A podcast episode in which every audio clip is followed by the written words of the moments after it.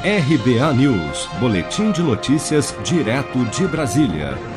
O Senado aprovou nesta quarta-feira projeto de lei que cria o Cadastro Nacional de Pessoas Condenadas por Crime de Estupro a partir de informações fornecidas e atualizadas através da cooperação entre União, Estados e municípios.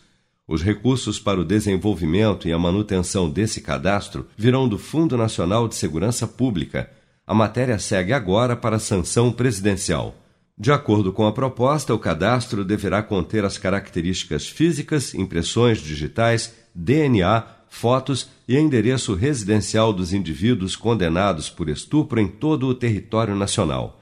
Caso o condenado por estupro esteja em liberdade condicional, o cadastro deverá conter também os endereços residenciais dos últimos três anos e as profissões exercidas por ele nesse período.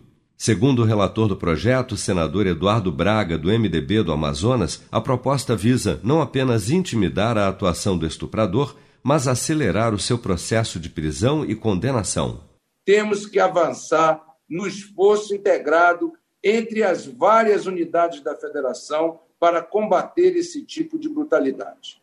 Ademais, temos Ademais, temos que os aspectos preventivos dessa medida se dará não apenas pela intimidação, em razão da existência do cadastro, prevenção geral, como também pela neutralização do estupador habitual, que será preso e condenado mais rapidamente, prevenção especial. Segundo o Anuário Brasileiro de Segurança Pública, só em 2018 foram registrados 66.041 estupros no país, uma média de 180 por dia, e mais da metade das vítimas, 53,8%, tinha menos de 13 anos.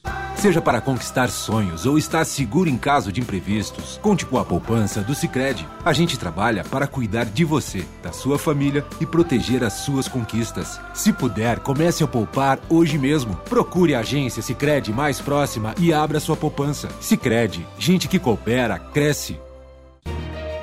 Com produção de Bárbara Couto, de Brasília, Flávio Carpes.